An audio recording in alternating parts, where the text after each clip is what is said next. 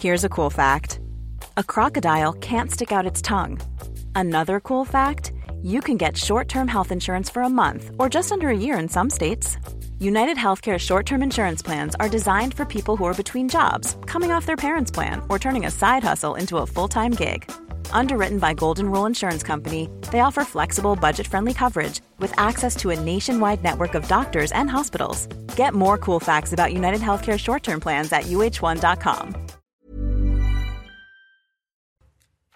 Bonsoir à tous, il est 19h sur CNews et ça y est, c'est l'heure de Face à l'info. Je suis ravie de vous retrouver ce soir avec moi, Eugénie Bastier, Jean-Sébastien Ferjou, Charlotte Dornelas et Marc Menant. Bonsoir à tous les quatre, soyez les bienvenus. J'espère que vous êtes en grande forme, mais je crois que c'est le cas. Alors, au sommaire aujourd'hui dans Face à l'info, je crois profondément qu'il peut exister des continuités entre Dieu et la science. C'est Emmanuel Macron qui dit cela, interrogé par l'Express sur sa vision de l'articulation entre rationalité et religion. Le chef de l'État livre un texte pour le moins étonnant, hein. vibrant plaidoyer en faveur du monde scientifique et en même temps vibrant plaidoyer aussi en faveur de la religion, de toutes les religions. Pourquoi c'est écrit maintenant, à quelques mois de la présidentielle? Que cherche à dire Emmanuel Macron? L'avis d'Eugénie Bastier sur ce sujet.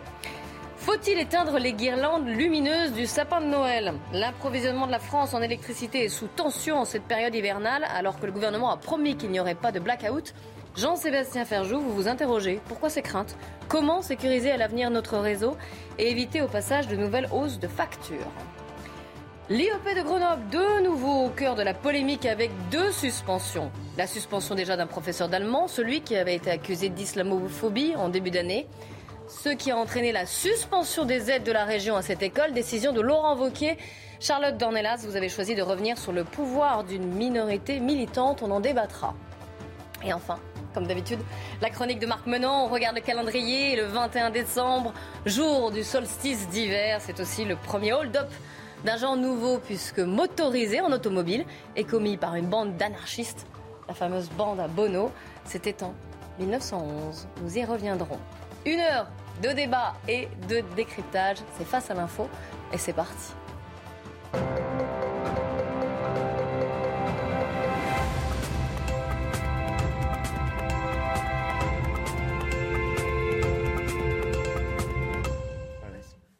Eugénie Bastien, on commence euh, avec vous, avec ce texte. On ne l'attendait pas, il faut, bien le dire. Hein. En ce, c'est le jour, en plus du 44e anniversaire du président de la République, qui donc a livré au magazine L'Express un texte au thème pour le moins également inattendu, réenchanter le monde. Et il s'attaque au rapport ô combien complexe entre la science et la religion. Vous l'avez lu, qu'est-ce que vous retenez de ce texte, Eugénie? Alors, je ne sais pas si c'est l'approche de Noël qui a donné euh, subitement euh, une envie à Emmanuel Macron de s'exprimer sur le fait religieux. Il se transforme un peu en Jean-Paul II, hein, vous savez, dans son, dans son encyclique Fides et ratio, la foi et la raison, qui essaie de concilier les deux. Bon, je, je vous rassure, hein, c'est pas tout à fait du niveau de Jean-Paul II. Euh, il essaie, il essaie tout à fois. Non, mais Ça bon, commence c'est- bien. parce que c'est- c'est quand même une très belle encyclique de Jean-Paul II. Euh, vraiment, je vous la recommande. D'ailleurs, c'est vraiment d'un très très haut niveau. Euh, mais bon, voilà, Emmanuel Macron, il fait un texte un peu plus scolaire, on va dire. Il essaie donc de, concilier euh, science et religion, un exercice qui ne pouvait que séduire euh, le maître du et en même temps, hein, puisque effectivement, a priori, science et religion, euh, tous les opposent.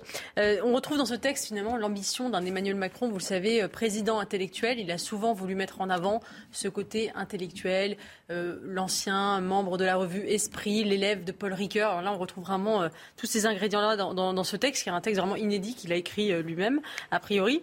Donc, qu'est-ce qu'il nous dit dans ce texte? Alors d'abord, il insiste beaucoup sur euh, le rôle de la science aujourd'hui, pourquoi elle est importante.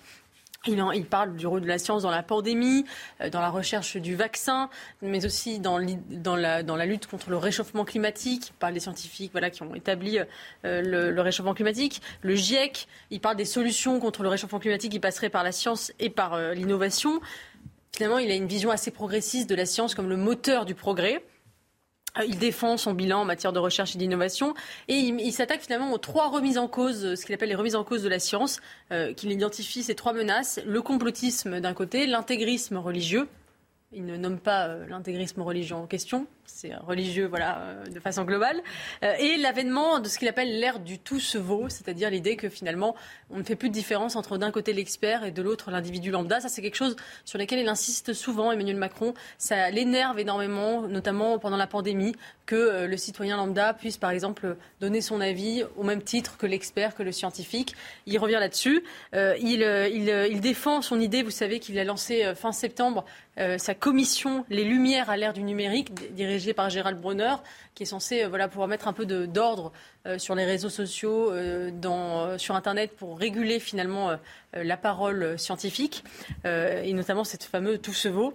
je le cite, hein, il dit La nation tout entière doit se mobiliser pour opposer au complotisme le raisonnement éclairé, au relativisme la culture des faits et la reconnaissance de l'autorité scientifique à l'intégrisme, une, une, république ferme dans sa défense, forte de ses valeurs, nourrie par ses débats.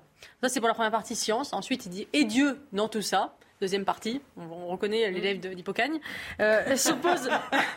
alors, Emmanuel Macron dit qu'il s'oppose à euh, il s'oppose à, l'interprétation toute voltairienne des Lumières françaises. Donc ça, c'est intéressant, c'est-à-dire qu'il dit finalement on a une interprétation un peu voltairienne des Lumières, comme une, un rejet de, la religion, comme un anticléricalisme. Il s'oppose à ça. Il dit, il se dit contre le positivisme forcené il le dit, l'esprit scientifique ne s'oppose en rien à l'expression des religions. Euh, le premier exemple qu'il donne, bizarrement, concerne l'islam. Il dit euh, Les travaux sont anciens qui ont montré combien l'islam avait nourri une tradition d'algèbre, d'astronomie et de médecine puissante. C'est vrai que c'est le, enfin voilà, son premier, ce premier exemple qu'il donne concerne l'islam. Il parle aussi de l'égalité des droits, qui selon lui a été préparée par le christianisme. En ça, il a, il a raison. Euh, il termine finalement sur, euh, sur euh, la synthèse, évidemment. La synthèse, donc la laïcité. la laïcité qui permettrait de conjuguer ce temporel et ce spirituel.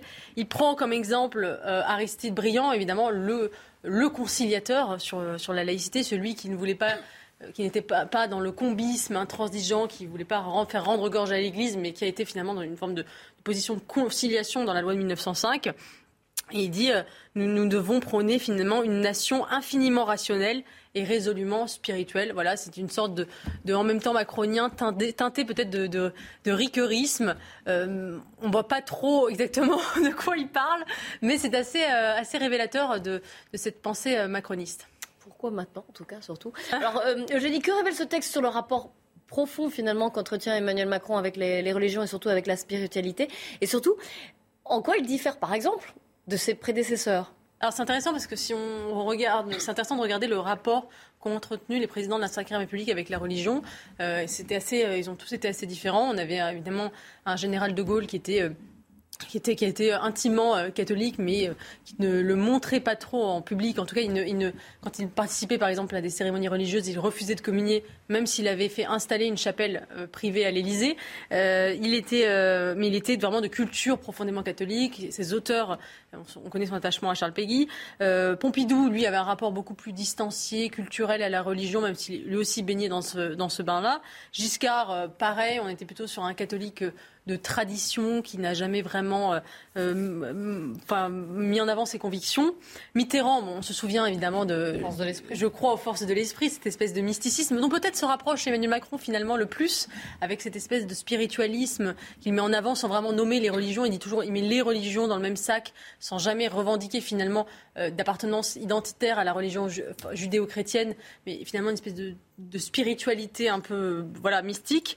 Euh, Sarkozy, lui, euh, il avait plaidé pour une, laïcité ouverte dans un premier temps, pour ensuite euh, être davantage sur une position, on va dire, sur les racines chrétiennes de la France qu'il avait, qu'il avait mis en avant, une question, une, une, position que d'aucuns ont qualifiée d'identitaire.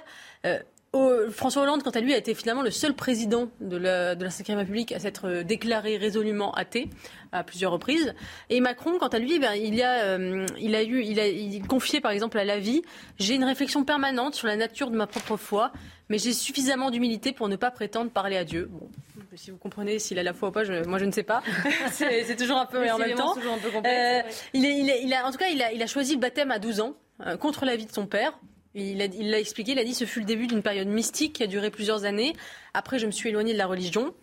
on se souvient qu'il avait esquissé, vous vous en souvenez, un, geste pour euh, bénir le cercueil de Johnny, retenu par Brigitte Macron au dernier moment. Euh, donc on sent qu'il y a un petit réflexe qui lui est gardé. Il a été élevé chez les jésuites lui aussi. Euh, je, il dit, il dit qu'il est revenu à une forme d'agnosticisme, c'est-à-dire ni un athéisme militant, ni une véritable foi. il dit qu'il est resté réceptif à une, forme de présence de la transcendance. il parle de la quête de l'absolu à plusieurs reprises. On voit bien qu'il voilà, c'est teinté de, cette philosophie euh, de, Paul Ricoeur, finalement, une ouverture, une, une, ouverture, une forme de transcendance, une conciliation euh, des contraires. Il est proche d'ailleurs des milieux auxquels appartenait Paul Ricoeur, euh, protestant, dans le milieu des, chrétiens de gauche. on sait qu'il est beaucoup allé aussi auprès des protestants. Ces milieux de la revue Esprit, par exemple, autour de, la revue Esprit, qui lui ont reproché à plusieurs reprises justement de s'être éloigné de cet ADN chrétien de gauche qui finalement est peut-être l'ADN idéologique de Macron fondamental, qui est, qui ce, vraiment ce, pôle chrétien de gauche autour de la revue Esprit. Euh, en tout cas, voilà, il est dans cette continuité-là, dans ce texte un peu étrange qu'il a livré à l'Express. Est-ce que la synthèse, c'était la laïcité? Est-ce que vous pensez, Eugénie, que le président de la République a évolué justement sur sa conception de la laïcité?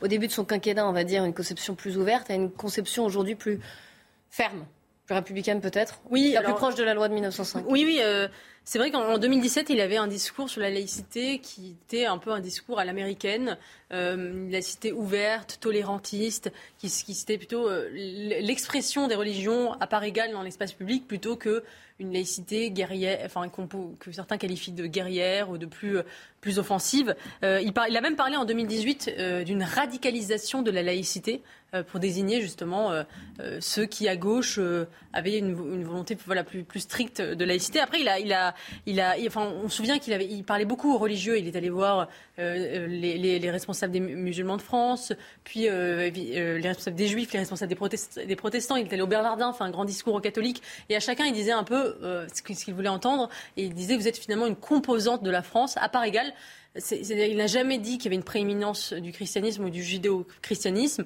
Finalement, euh, il considère la France comme une forme d'archipel où chaque religion a sa part d'expression dans l'espace public. Cette espèce de vision de la laïcité un peu ouverte a changé au cours du quinquennat, face au choc du réel, notamment effectivement l'assassinat de Samuel Paty. Euh, suite à cet assassinat, il a, on le sait, décidé de dissoudre l'Observatoire de la laïcité qui était dirigé par Jean-Louis Bianco, qui était plutôt justement un apôtre de, tolérantisme, d'une laïcité ouverte euh, comme expression des religions. Euh, aujourd'hui, il est passé plutôt à une, ligne, on va dire, de gauche républicaine, universaliste. Euh, on a vu la montée en puissance de Marlène Schiappa, qui représente bien ce mouvement. ça lui a été reproché d'ailleurs par ses amis de, la revue Esprit. Il y avait un article dans l'Express justement qui racontait très bien euh, comment les, membres de la revue Esprit sont allés voir Macron à l'Élysée en disant tu as changé là-dessus, tu as, tu as renié finalement cette, euh, cette laïcité ouverte euh, issue des chrétiens de gauche. donc il a, il a évolué sans qu'on sache vraiment si c'est une conviction de, de circonstance ou s'il y a vraiment eu une véritable conversion idéologique. Et autre chose, Eugénie, Emmanuel Macron insiste quand même dans ce texte sur le rôle de la science, de la raison. On est à quelques mois de la présidentielle, c'est quand même pas un hasard d'écrire ce texte, de le faire publier en tout cas. Est-ce que vous pensez qu'il veut être le candidat de ce que Alain Minck appelait le cercle de la raison face aux extrêmes, face à l'irrationnel, face au complotisme aussi On en a Oui, alors c'est vraiment toute la première partie du texte. C'est euh, vraiment, voilà, on est dans, cette, dans ce registre-là, en tout cas, cette défense finalement de la rationalité face aux extrêmes. Et c'est un clivage que veut, ou voulait en tout cas installer Emmanuel Macron euh, jusqu'à récemment face justement euh, pendant la crise sanitaire, on voyait, voilà, il essayait de cibler beaucoup euh, les antivax, les complotistes, comme finalement, comme son, opposé, en fait, se, choisir cet adversaire-là pour paraître finalement le cercle de la raison, déraisonnable. On, avait euh, Clément Beaune, son secrétaire, son secrétaire d'État, qui avait dit finalement l'élection présidentielle opposera d'un côté les raisonnables et de l'autre les extrêmes. Ça arrange bien, en fait, Emmanuel Macron cette dialectique-là. Euh, sauf qu'elle ne marche plus. Euh, elle ne marche plus quand, par exemple, vous avez une candidate comme Valérie Pécresse qui surgit en, politique et qui est un peu son double euh, à Emmanuel Macron, c'est-à-dire qu'elle a, comme lui, elle fait partie du cercle de la raison, elle a la compétence, elle a l'expérience. On peut plus dire qu'elle elle fait partie des, solutions extrêmes. Donc, ce clivage-là qu'il voulait installer, peut-être qu'il ne, ne, ne fonctionnera pas. Et je trouve qu'il a un peu oublié quelque chose dans son sa défense de la science et de la raison dans la première partie, puisque je répète, il a dit complotisme, relativisme, intégrisme religieux. Il a peut-être oublié hein, le, quelque chose qui menace la raison, c'est euh, le wokisme et notamment tout ces, ce mouvement dans l'université qui remet on en aura l'occasion d'en parler. Oui, on en reparle beaucoup, mais qui remet en question la raison, la raison euh, au nom finalement, parce que la raison ce serait l'expression euh, de la culture occidentale européenne qu'il faudrait déconstruire pour laisser place finalement à d'autres d'autres cultures, d'autres manières de voir le monde, et la raison serait finalement un, un tribut occidental. C'est pas faux d'ailleurs, mais euh, justement, il faut le défendre à mon, sens. C'est quand même très scolaire avec des cases. Euh, ben non, la laïcité ouverte, ça veut dire communautarisme, ce qui est le contraire de la laïcité. Après, quand on a uniquement pour référence la religion pour euh, réclamer de la spiritualité, c'est oublier le déisme et le théisme. Le déiste, c'est Voltaire, c'est-à-dire qu'on croit en la transcendance, mais Les en dehors. Sont citées, d'ailleurs. En dehors, oui, d'accord, mais là, c'est pas ce qu'il dit. Il est et quand même Jupiter. Et puis après, c'est sur la notion de science. Le propre de la science, c'est pas une vérité, la science. Ce sont des vérités, ce sont des théories qui s'opposent. Il y a 15 ans, un astronome vous aurait dit, mais il n'est pas possible que des des, comment, des planètes euh, euh, euh, gazeuses soient proches de leur Soleil. Or aujourd'hui, on a trouvé des millions de planètes gazeuses. Pardon C'est une méthode quand même la science. Mais non, c'est pas méthode mais, une méthode, mais la méthode, c'est un raisonnement, mais ce n'est pas une vérité. Si vous établissez une théorie comme elle étant fixe et ne pouvant plus bouger, ça devient un dogme, ce qui est exactement le contraire de la science. Je bouffe de la science depuis que je suis gamin. J'ai fait des études de mathématiques et c'est la grande force des scientifiques de ne pas cesser de se chamailler pour essayer de percer les réalités. Mais il n'y a pas une réalité, malheureusement, pour le moment, elle nous échappe. Ne pas oublier le livre de Michel Yves. Non, non, mais le livre de Michel Yves Bolloré commence comme ça. Il dit n'oublions pas la science, c'est pas. Il euh, y, a plusieurs catégories de preuves. Alors il y a ce qui semble la preuve indubitable, c'est la case 1, la case 2, la 3, et à la fin, bon bah il semblerait qu'il y a une, une répétition de, de, manifestations. On dit c'est la logique, mais même la, euh, Einstein, aujourd'hui, on cherche encore à vérifier si sa théorie, elle est bien fiable ou pas par rapport à des. Euh, mais ça ne veut pas dire qu'elle n'est pas Newton, c'était une vérité partielle de la, de, la théorie de la relativité. Jean-Sébastien Ferjou.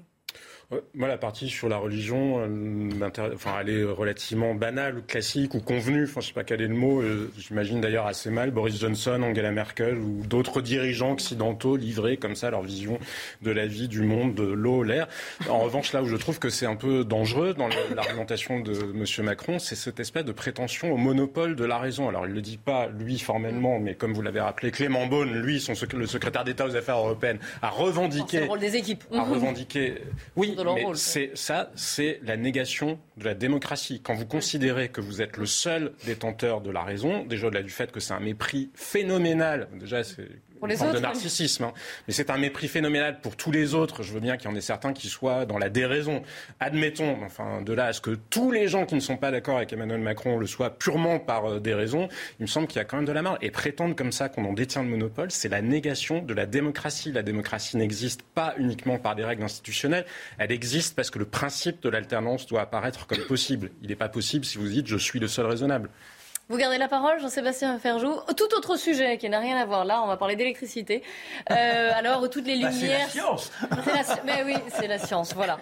Euh, alors, toutes les, les, lumières sont allumées. Il n'y aura pas de gros blackout général d'ici la fin de l'hiver. Voilà. C'est ce qu'a déclaré, pour nous rassurer, c'était ce week-end, ce dimanche même pas, Barbara Pompili sur, euh, sur France Inter.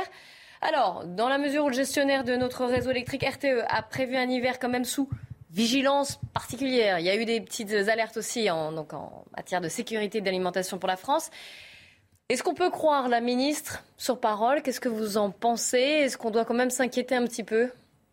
Bah, Barbara Pompili répondait à une question. Mais effectivement, quand on éprouve le besoin d'affirmer quelque chose, c'est parce que ça n'allait pas, de, pas de soi. Donc pourquoi répondait-elle à cette question qui lui a été posée sur la sécurité de l'approvisionnement en électricité de la France cet hiver? Parce que vendredi dernier, le gouvernement, justement, avait convoqué Jean-Bernard Lévy, le patron d'EDF, en lui demandant d'assurer la sécurité de l'approvisionnement en électricité français. Pourquoi, pourquoi est-ce qu'on demande à EDF ça? Parce qu'il se trouve que le parc nucléaire français euh, est plus à l'arrêt qu'il ne l'est à l'ordinaire. Et vendredi dernier, on a appris notamment qu'il y avait deux nouveaux réacteurs de la centrale de Chouz dans les Ardennes qui étaient arrêtés pour des problèmes de sécurité.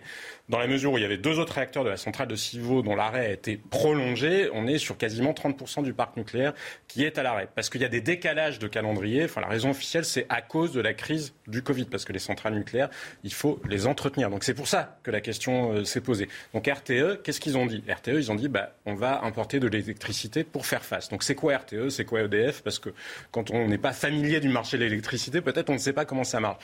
Il y a d'un côté le producteur, ça c'est EDF, pour l'essentiel. Hein. EDF, c'est plus de 90% de la production euh, d'électricité euh, en France.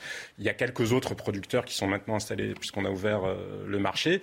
Il y a ceux qui gèrent les réseaux de distribution, c'est-à-dire RTE, ceux qui gèrent les autoroutes de l'électricité, les lignes à haute tension qu'on voit. Et puis après, il y a Enedis, ceux qui apportent l'électricité chez vous. Et derrière, il y a celui qui vous vend l'électricité. Donc pour qu'on comprenne bien de quoi on parle. Donc RTE, ils ont dit que effectivement l'hiver était sous vigilance particulière. Le problème, c'est qu'ils font des scénarios que beaucoup critiquent en disant qu'ils ne sont pas tenable dans la durée.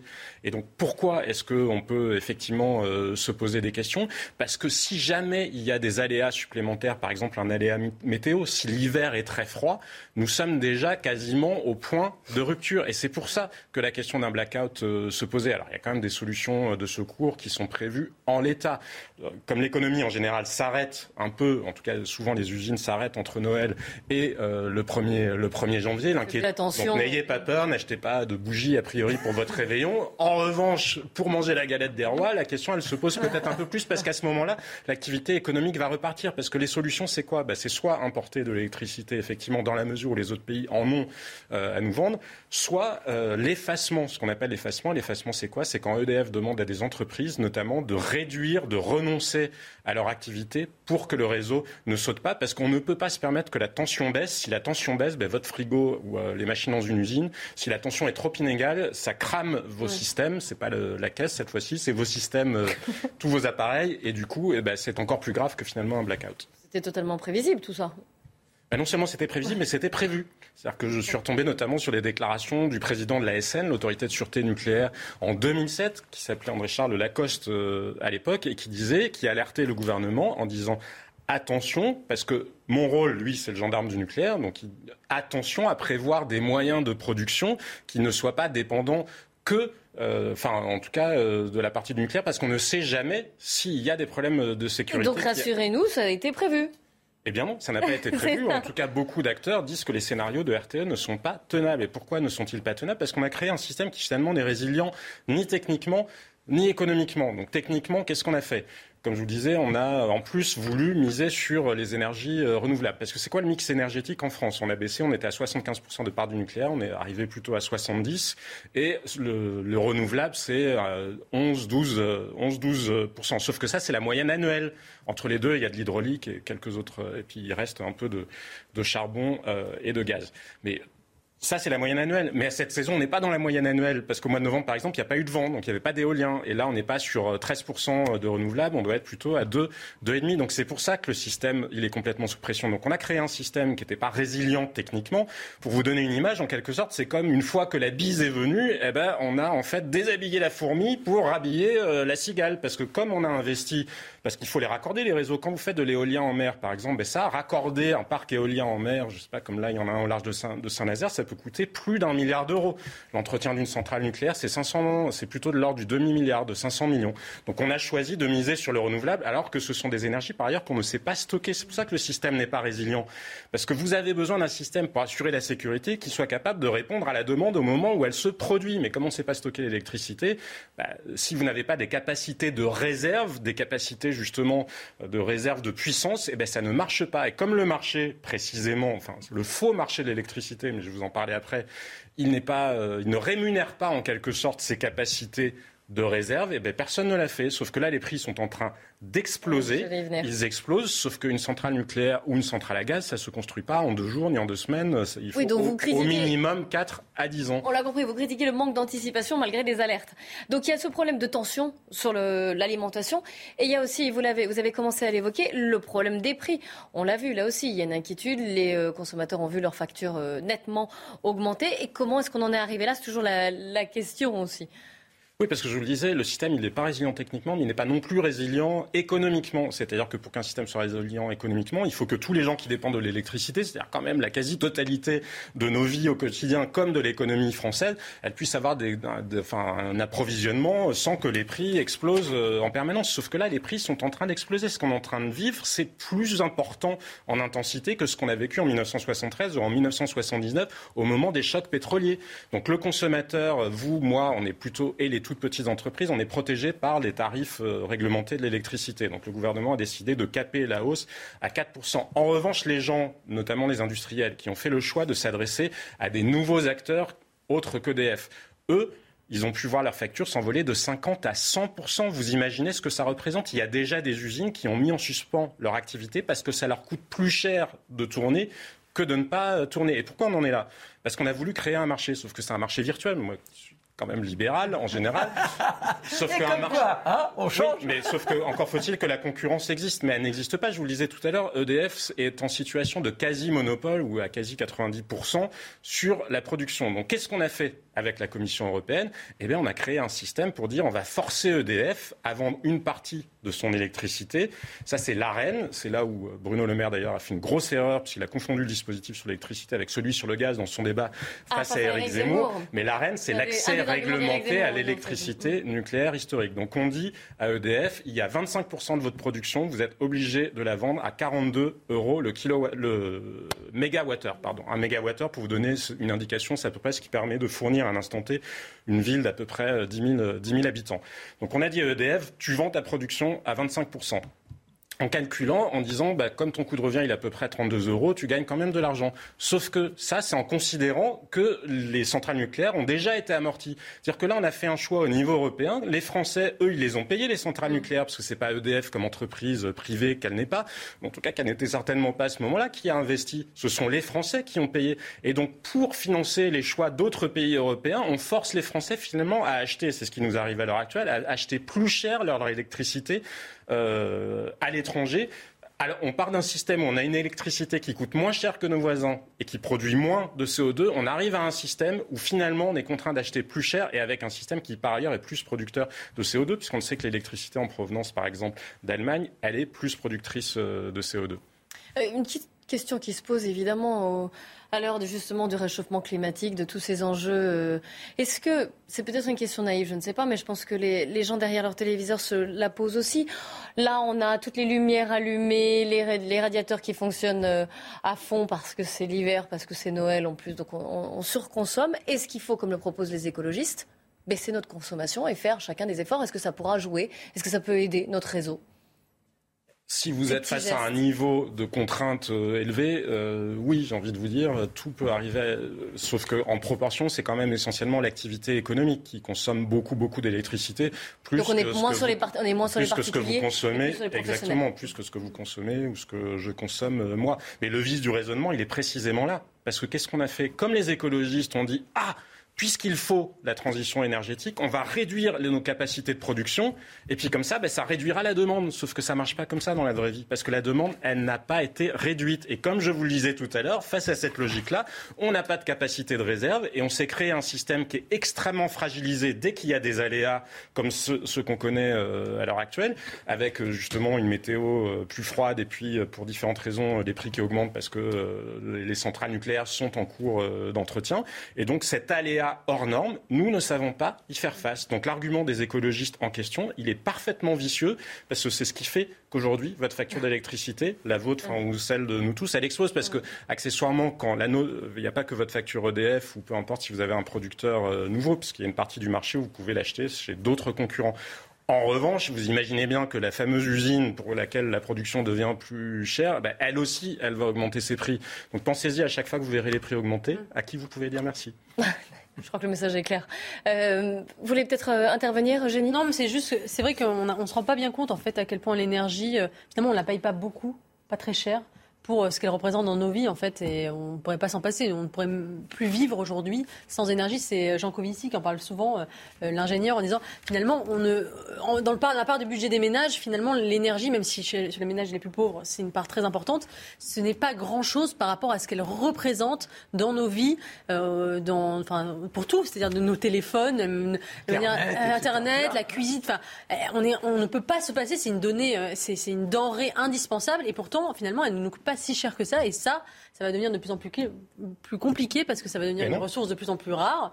Euh, sauf mais non, parce que précisément, le nucléaire, c'est pas une ressource rare, c'est ah juste une c'est un problème euh, d'anticipation. Notre sujet, c'est un sujet d'anticipation où on peut éventuellement construire des centrales à gaz, ça va, ça va plus vite. Regardez, c'est comme les masques. Le sujet, c'était pas d'être ah, capable de produire des masques ou pas. Le sujet, c'était l'anticipation. Produire des masques, on s'en fout. Ça ne rapporte rien, aucune valeur ajoutée. Le sujet, c'est celui de l'anticipation de la décision publique. On s'est totalement planté sur l'anticipation de la décision publique et on a créé un marché qui n'existe pas. Parce que, comme je vous disais, c'est un marché où de toute façon les prix seront réglementés, où il y a quasi un seul producteur. Donc moi, je, suis parfaitement en faveur de la concurrence, mais quand elle existe. Là, là, il y a le vent. On est en plein hiver, donc ça va peut-être nous sauver pour Noël.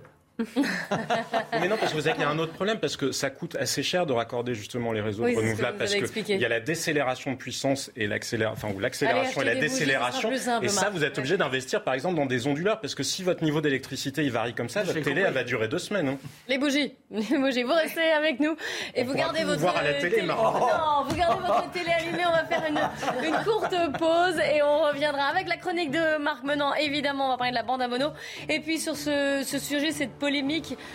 Que se passe-t-il exactement à l'IEP de Grenoble? Le professeur qui avait été, professeur d'allemand qui avait été accusé d'islamophobie a été en début d'année donc a été suspendu. Laurent Wauquiez lui a suspendu les aides à, à cette école. On y reviendra, ce sera votre chronique Charlotte Dornelas. Donc restez bien avec nous sur CNews. Rendez-vous avec Pascal Pro dans l'heure des Pro 2 du lundi au jeudi de 20h à 21h.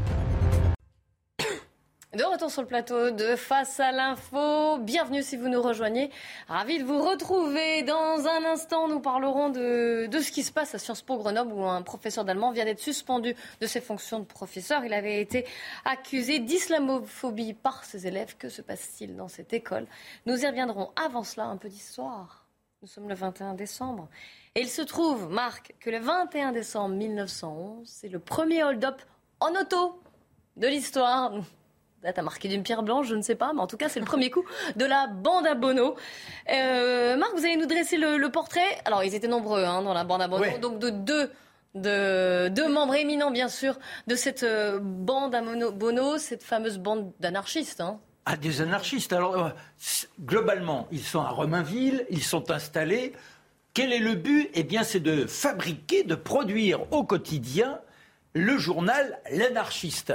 Il y a un intellectuel parmi eux, c'est Victor Serge. Ceux qui s'intéressent à ce monde de l'anarchisme ont lu obligatoirement la vie d'un révolutionnaire de Victor Serge. Alors, il a réuni, il a fait en sorte les uns et les autres, il les a rencontrés, et ce sont des gens qui ont décidé d'être abstèmes, c'est-à-dire qu'ils ne boivent pas, ils ne fument pas, ils sont végétariens. Ne croyez pas que ce sont des illuminés qui ont décidé ça comme ça, non mais parce qu'ils viennent tous de la roture de ces milieux où malheureusement on est dans la souffrance dès le plus jeune âge. Les milieux ouvriers où le père, pour oublier les tracas du quotidien, que dis-je, je devrais employer le terme d'emmerde, eh bien on se boule la tête avec sa maîtresse, à savoir Dame Bouteille. Ah bah oui quand vous subissez au quotidien toutes ces infamies, la seule manière d'oublier la réalité, on se refait un petit gorgeon.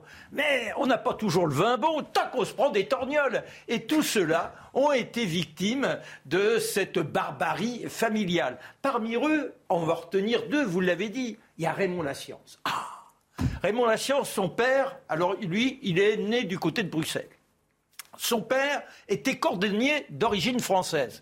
Mais être là euh, avec euh, le travail au quotidien, les clients qui se plaignent toujours, les sous qui n'arrivent pas, on n'a pas les moyens de payer, etc.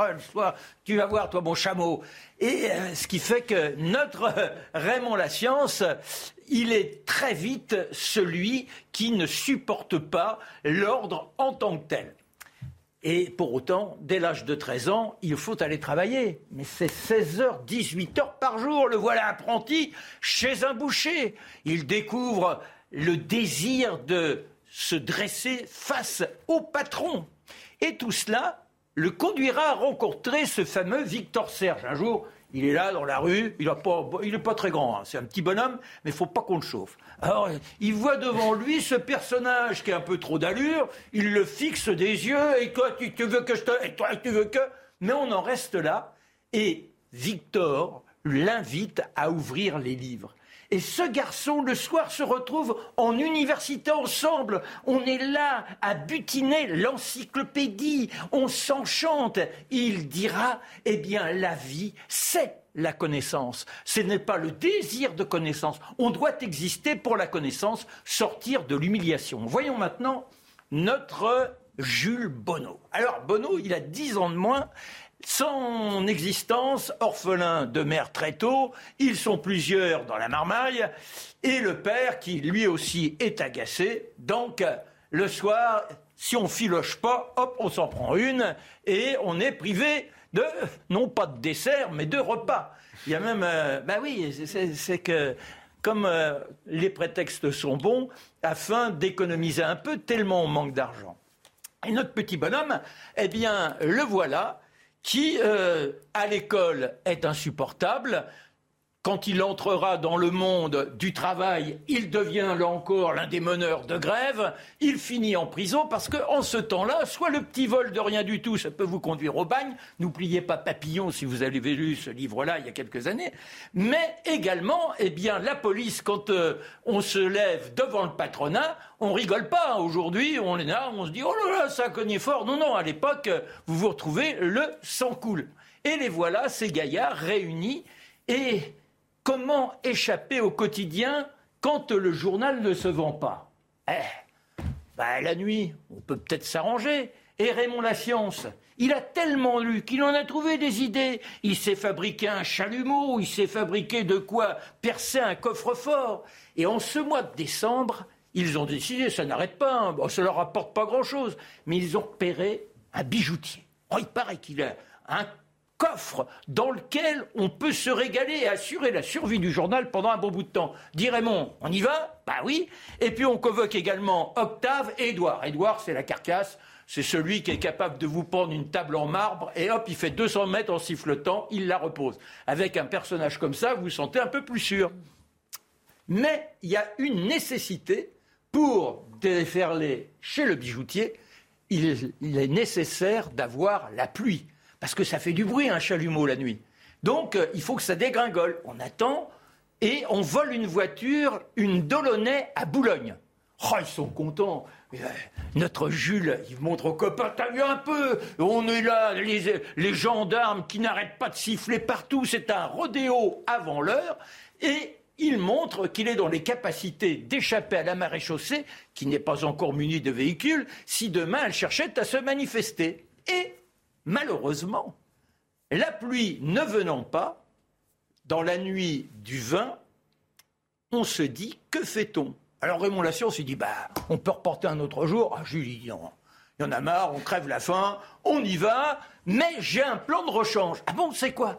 Et il avait remarqué que du côté de la rue hors d'horaire, tous les jours, vous avez celui qui porte la petite sacoche, c'est-à-dire qu'il part du siège de la Société Générale avec euh, les petits titres, l'argent liquide, et il mène ça à la succursale de cette rue.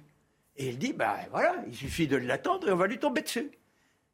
Alors euh, on se présente avec la Delaunay, notre Jules est au volant, Raymond a mis le haut chapeau pour faire sérieux, le par-dessus, on a notre Édouard Labaraque qui reste sur le plan arrière, et puis Octave, lui, Octave, il adore s'étirer. Il faut savoir aussi que Jules Bonneau a été un militaire extraordinaire, fasciné par le tir. Donc ce sont des gens qui sont capables de faire front en cas d'heure.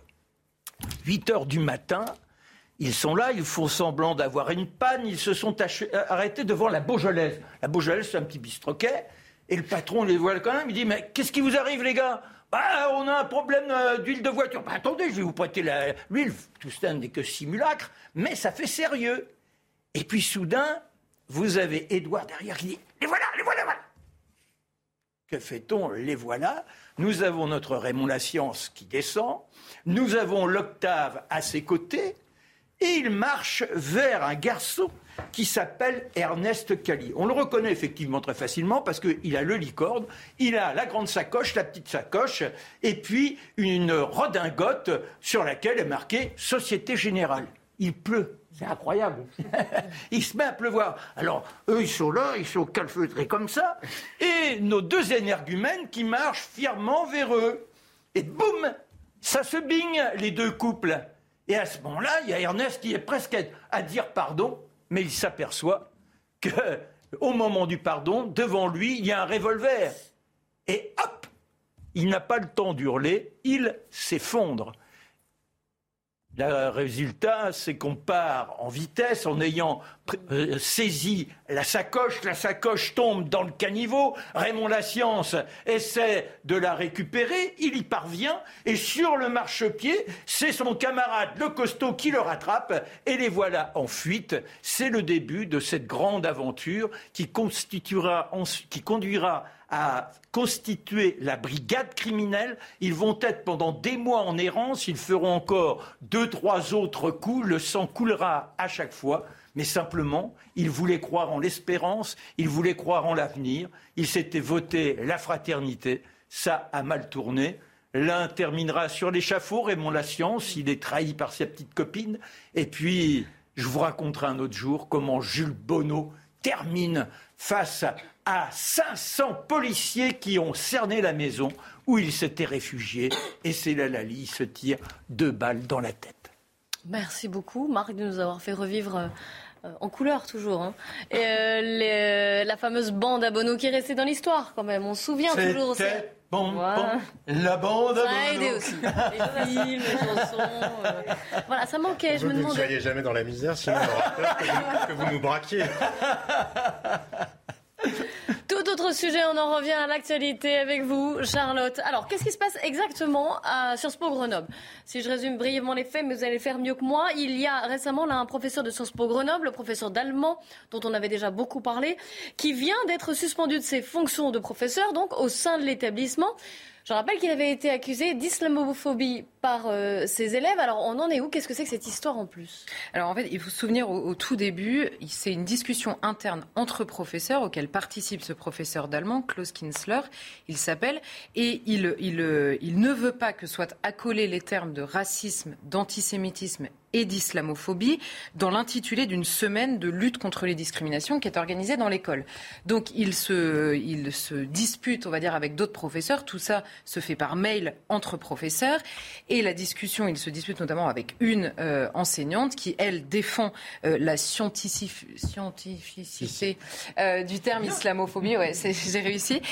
du terme islamophobie. Et lui dit ça n'est pas la même chose parce que vous savez, c'est toujours cette discussion sur l'islamophobie qui désigne à la fois euh, euh, l'injure faite aux musulmans et la discussion euh, des principes de l'islam et même de la dimension culturelle de l'islam. Enfin, ça regroupe un peu tout et n'importe quoi. Donc, il ne veut pas que ce soit accolé aux deux termes. Et cette discussion entre les professeurs est rendue publique récupérée notamment par un syndicat étudiant qui est issu d'une scission à gauche de l'UNEF, qui est quand même déjà un syndicat un petit peu à gauche, voilà. Euh, et euh, donc ils reprennent euh, cette discussion, ils la rendent publique et dans les jours qui suivent, donc là on est début mars, dans les jours qui suivent, les deux professeurs, parce qu'il y a deux professeurs en l'occurrence, voient leur nom affiché sur les murs de Sciences Po Grenoble avec les accusations d'islamophobie, de fascisme, extrême droite, etc. tags qui sont repris ensuite sur les réseaux sociaux et évidemment leur nom avec, avec ce qu'on sait, évidemment le traumatisme un petit peu à la suite de la mort de Samuel Paty, qui avait lui-même été accusé euh, d'islamophobie et qui avait même pas eu la même presse que eux avaient eu à ce moment-là. Donc euh, les cours euh, de ces deux professeurs sont suspendus à ce moment-là. Le ministre de l'enseignement supérieur intervient en demandant des sanctions contre les élèves qui ont tagué, mais surtout qui ont relayé, parce qu'ils sont en l'occurrence identifiés. Il y en a 17. Et entre-temps, euh, la directrice de l'école, de l'établissement, pardon, euh, dit, euh, enfin, elle soutient les profs à ce moment-là en disant qu'en effet, l'accusation d'islamophobie, en tout cas publiquement comme ça, ne peut pas être, ne peut pas être rendue publique comme ça par les élèves, tout en précisant qu'elle trouve qu'il y a des propos qui sont gênants chez un des profs, notamment sur la question de l'islam. Donc il y, a, y a, un peu l'ambivalence sans qu'on sache exactement ce qu'elle lui reproche. et il se trouve que à la fin, la direction demande, c'est ça, au professeur.e.s, hein, c'est important de le préciser, puisque tout ça est en écriture inclusive. Elle demande donc au professeur de ne pas s'adresser aux médias. Ce que un des deux professeurs, Klaus Kinsler en l'occurrence, euh, passe outre la recommandation de la directrice, s'adresse aux médias pour raconter à la fois l'histoire et, ce qu'il considère en effet être une dérive euh, au sein de l'IEP, parce qu'il dit qu'il y a une liberté d'expression, notamment la mienne, sur, euh, sur ce terrain-là, qui ne peut plus se faire. Entre-temps, les élèves en question, les 17 élèves donc, que la ministre avait demandé de sanctionner, sont passés par une commission disciplinaire qui avait été euh, dépaysée, qui n'était pas à l'intérieur mais qui dépendait d'une autre université. Ils ont, 16 élèves ont été relaxés aucune poursuite.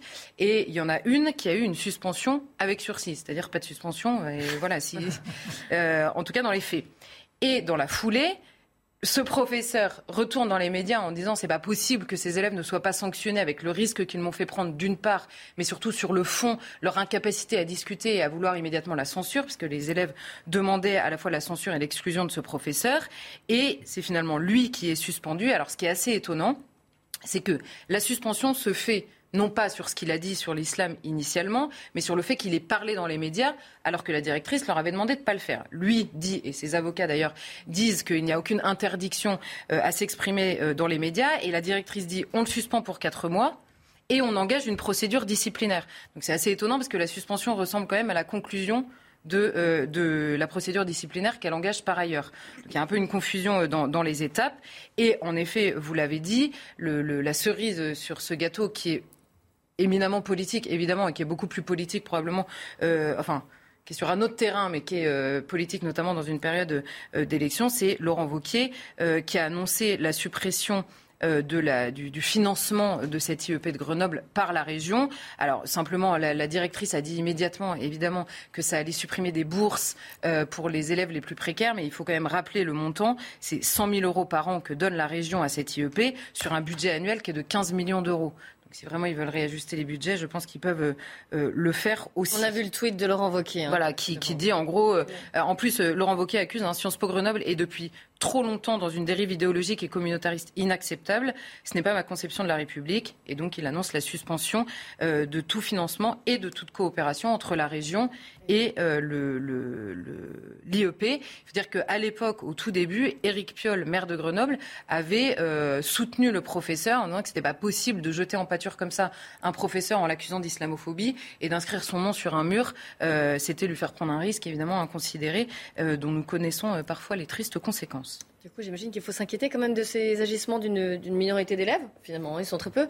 Ils sont en revanche extrêmement militants, hein, notamment au sein de cette IEP. Alors c'est ça le problème, c'est que le, comment dire, le constat de la minorité est rassurant. On le dit tous en permanence, c'est une minorité. Le problème, c'est quand on regarde la conséquence, c'est une minorité qui a quand même un pouvoir très majoritaire en fait en permanence. C'est-à-dire que là, euh, la minorité de ces élèves, euh, d'abord c'est très, euh, c'est difficile de savoir quelle est la, minorité puisqu'il y en a 17 qui ont été identifiés, mais il y a aussi eu les relais. On ne sait pas très bien qui a fait l'État, qui a participé, qui est d'accord ou pas euh, contre ce professeur. Ce qui est sûr, c'est que la minorité a obtenu gain de cause puisque les élèves, dans leur immense majorité, sont relaxés, sauf une, et que le professeur lui est suspendu, que ce soit pour cette raison ou pour une autre, symboliquement, c'est évidemment le professeur qui paye. Et après, le problème, c'est que c'est toujours la même rhétorique qui a lieu dans ces universités, euh, en élargissant un peu. Il y a des minorités qui attaquent.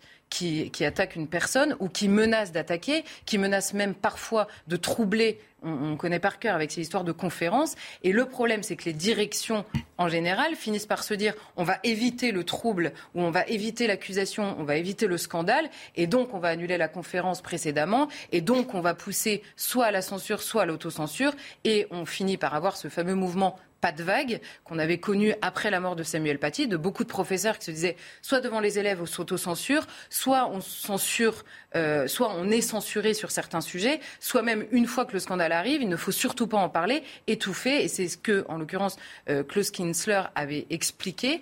Euh, pourquoi il avait été dans les médias Parce qu'il voulait justement parler en dépit de la discrétion euh, qui, touche son métier de, fonctionnaire et ce que leur procès sa direction. Donc le, problème, c'est que d'une part, ça amène certains professeurs à, la censure, enfin à la censure, là en l'occurrence, ou à l'autocensure, mais surtout, c'est quand même assez dramatique qu'à l'université, la vie intellectuelle soit résumée à la possibilité de dire ou pas certaines choses sans que jamais ne soit imaginée par cette minorité d'élèves la possibilité de la discussion, de la controverse, ou même la, possibilité de frotter leur intelligence à une intelligence qui n'est pas d'accord, ce qui est pourtant euh, le but et le lieu euh, de l'université. Alors là, on a beaucoup parlé d'islamophobie, euh, Charlotte, mais est-ce que vous ne pensez pas qu'il y, a aussi d'autres sujets qui sont euh, également un sujet de tension dans, certaines universités d'ailleurs. Mais bien sûr, ce qu'on appelle, ce qu'on appelle euh, et ce dont on parle le plus, euh, de plus en plus souvent, pardon, et qu'on appelle le wokisme, c'est, on pourrait dire l'autre mot que eux revendiquent beaucoup plus, c'est cette question de l'intersectionnalité des luttes en permanence, donc qui sont éveillées sur toutes les dominations qu'il faudrait donc en permanence éviter. Et on comprend que l'islamophobie fasse particulièrement peur parce que les conséquences sont quand même ont été déjà les plus dramatiques évidemment. La mort d'un professeur, euh, c'est sûr que ça traumatise euh, à raison.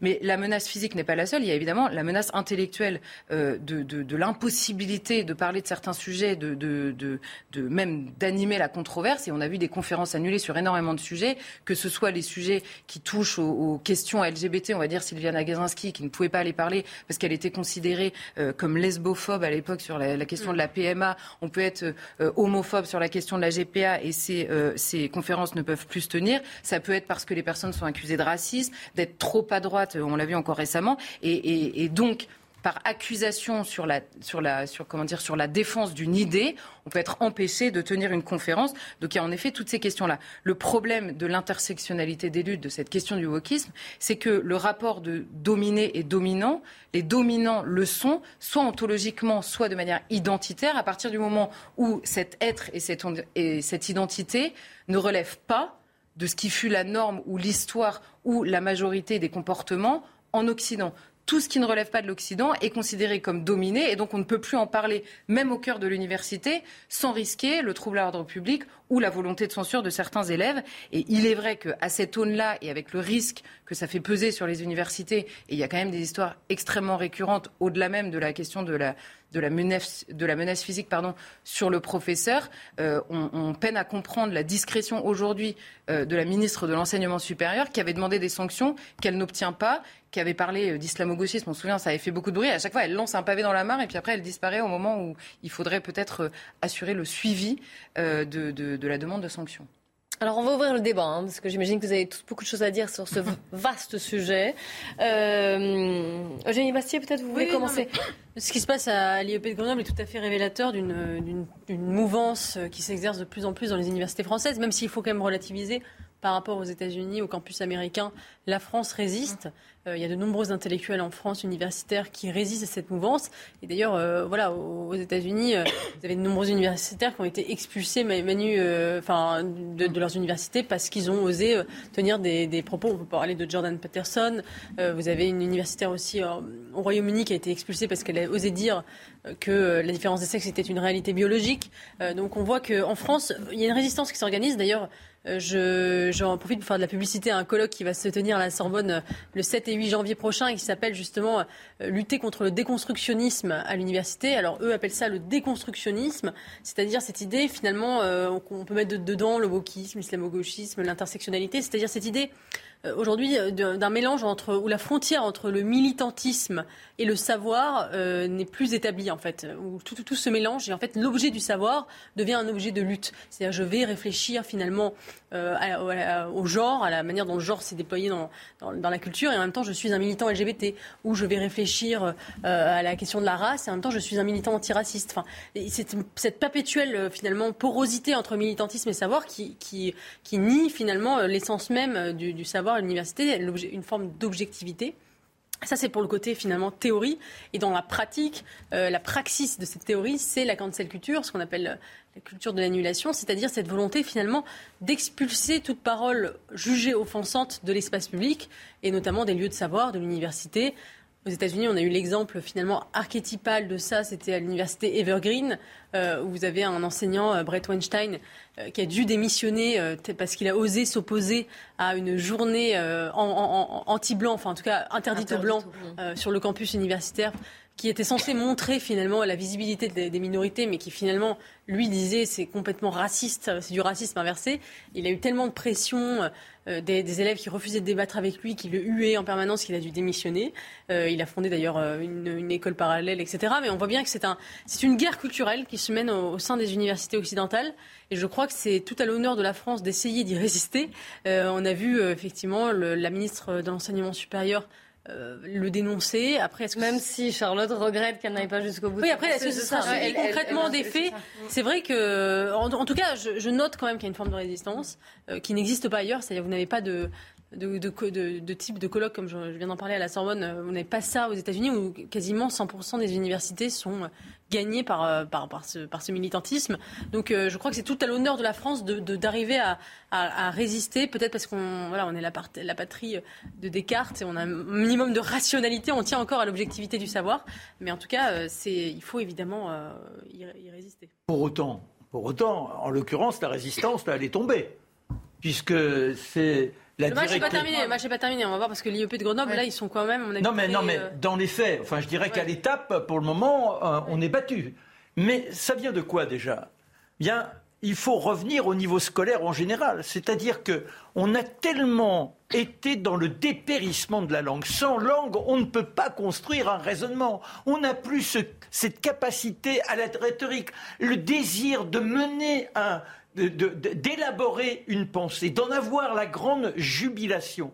Ce qui fait que on vient avec ses petites convictions, on est façonné dans son recoin, on appartient à son petit groupe, à sa communauté, et on ne veut rien entendre en dehors de ça, ce qui est la négation même du principe du savoir en général, et encore plus de l'université, puisque c'est le temple de l'échange intellectuel. C'est là où on doit être dans la prospérité de l'esprit pouvoir formuler tout ce qui vous passe par l'esprit dès lors que vous le mettez en forme et que vous pouvez le décliner sur des pages et des pages. Mais comment décliner sur des pages et des pages quand vous avez la directrice qui écrit en écriture inclusive? Essayez de raisonner. Mais non, mais bah, bah oui, non, mais c'est-à-dire que là, dès le départ, vous dites on ne raisonne plus. Donc voilà ce qui se passe, et puis oh machin. Mais c'est impossible. C'est une, c'est c'est une abjection euh, de, de, la pensée que de chercher à imposer ce type d'échange, enfin de, dépérissement de la langue qui devient simplement une manifestation de, de Jean-Sébastien Ferjou. Euh, Charlotte euh, a très bien résumé la situation. Je crois que c'est important de rappeler effectivement, c'est que personne hein. ne, réclame que les étudiants, enfin que des gens qui veuillent faire des études ou des travaux universitaires qui seraient d'inspiration intersectionnelle effectivement ne soient exclus. Ce pourquoi il faut se battre, là je ne parle pas d'exclure des gens qui se sont rendus coupables de faits effectivement dangereux, comme de mettre en danger euh, la vie de deux enseignants. Ce sont deux choses différentes. Mais évidemment que la liberté intellectuelle, la liberté académique, elle doit être défendue, mais la diversité idéologique aussi parce que ça fait longtemps et que c'est en train d'arriver, y compris, alors tout à l'heure on parlait de la science, mais y compris dans des disciplines considérées comme scientifiques. Ça devient de plus en plus difficile parfois d'oser admettre ce que vous rappeliez euh, tout à l'heure, tout simplement qu'il existe une différence physiologique entre les sexes. Donc après, on peut réfléchir sur les constructions sociales qu'il y a par-dessus. Mais ce simple fait-là devient difficile à assumer. Donc c'est profondément choquant. De deux, moi, ce qui me frappe, c'est qu'en général, quand vous regardez qui sont les gens, qui sont ces militants, ce ne sont pas des gens issus des minorités eux-mêmes. Ça existe, mais ce ne sont pas des gens des minorités. Ce sont de jeunes bourgeois blancs qui veulent se donner un genre. Il y, a des Américains qui ont appelé ça d'ailleurs, euh, c'est l'accessoire de luxe. Avant, vous pouviez vous distinguer en ayant une montre ou je sais pas quoi ou un sac euh, d'une grande marque. Là maintenant, c'est votre croyance que vous affichez qui vous permet d'afficher en quelque sorte ce qui relève d'une forme de suprémacisme moral, parce qu'ils sont en permanence en train de traquer le suprémacisme blanc mais eux sont dans le suprémacisme moral. Et ça, c'est profondément choquant parce qu'à l'arrivée, ils se foutent éperdument de ceux qu'ils prétendent défendre. Je voyais l'autre jour le maire, l'ex-maire, pardon, de, Baltimore, ou non, de Philadelphie, qui est, lui-même euh, noir, afro-américain, et qui disait ça suffit, les blancs woke parce que c'est vous qui réclamez qu'on enlève, qu'on retire des fonds à la police, c'est vous qui réclamez qu'on retire des moyens à la police, c'est vous qui faites pression sur la police qui n'ose plus intervenir et à l'arrivée qui meurt les gens des minorités parce que ça a été multiplié, enfin c'est plus 100% justement sur euh, les, membres des minorités qui sont morts à cause du retrait de la police. Et en France, c'est la même chose. Ils se fichent éperdument du sort de ceux qui sont censés défendre. D'ailleurs, à tel point que s'ils étaient si préoccupés que ça des minorités, ils se préoccuperaient des Asiatiques aux États-Unis. Mais comme les Asiatiques sont dans un énorme succès universitaire maintenant, on a fait des quotas à l'inverse pour pénaliser les Asiatiques. Donc vous voyez bien que c'est une logique qui est complètement folle. Et dernier point, moi, qui me frappe, et c'est pour ça qu'il faut du courage de la ministre, euh, du gouvernement, et peut-être euh, serait-il plus intéressant d'entendre Emmanuel Macron là-dessus que sur des dissertations sur la vie, la religion, etc. Non, mais parce qu'il y a quelque chose dont on ne se rend pas compte, mais quand vous êtes un acteur sur Internet, comme, hein. comme je le suis avec Atlantico, les algorithmes fonctionnent contre nous et fonctionnent notamment contre la vision française de la République. Vous savez, Marc, que pour Google, il y a des gens qui ont sorti ces documents-là aux États-Unis, dire I'm colorblind, c'est-à-dire je suis pour une société dans laquelle enfin, on, ne regardons pas les couleurs et les origines, c'est considéré comme un propos raciste. Mm. Et les algorithmes vous pénalisent, mais quand ils vous pénalisent, ça veut dire moins de visibilité. On s'en fiche en tant que narcissisme. C'est pas le sujet. C'est que c'est aussi une censure économique parce que c'est un derrière, système. Lié, oui. Non, mais voilà. Et c'est pour ça que je trouve que les politiques français ne réalisent pas suffisamment les enjeux technologiques qu'il y a, parce que il y a effectivement des, choses très visibles comme à Sciences Po Grenoble, et c'est parfaitement normal qu'on s'en préoccupe. Mais derrière, il y a l'iceberg justement de ce que les GAFAM et de leurs algorithmes font en important une vision américaine, une vision des relations raciales aux États-Unis qui ne correspond ni à l'histoire ni à la tradition intellectuelle française. On le rappelle, hein, ça vient, tout cela vient des États-Unis. Je vous donne la parole. Ça vient de la France via les États-Unis. oui, via les États-Unis. Je pense que c'est extrêmement important d'insister sur le fait que on reproche pas tellement à des étudiants d'avoir des convictions, même certainement pas en fait. on ne leur reproche pas même de pouvoir, de pouvoir, militer pour la défense de leurs convictions. C'est simplement que le lieu de l'université est celui où précisément on mesure aussi ses convictions à d'autres, à la mesure du savoir que l'on engrange, à mesure du savoir que nous transmettent en fait les enseignants, et qu'il faut accepter justement pour construire son intelligence d'être parfois offensé. Vous savez, c'est le terme qui revient en permanence. Si c'est offensant, alors il faut le censurer. Et il est là le problème. Il n'est pas mm. du tout dans le fait que ces étudiants aient une idée sur les choses ou sur le monde. Se battre pour même euh, se des causes, pour, bien sûr. Se, battre pour des causes. C'est simplement que si l'alternative au combat pour leur cause, c'est de censurer la personne qui les offense ou qui, euh, ou qui donne un avis différent, alors là, ça devient extrêmement dangereux. Je dois vous avez bien fait de préciser. ma cause. Je ne suis pas ma cause. Quelle prétention. de, préciser tout non, Vous êtes un braqueur en On pourra encore en débat de longues, longues minutes, heures même. Mais euh, tout de suite, place au débat sur CNews avec Pascal Pro et ses invités. Ce sera l'heure des pros 2. Merci à tous les quatre. On se retrouve demain soir. Bonne soirée à tous sur CNews. Tout de suite, Pascal Pro et ses invités dans l'heure des pros 2.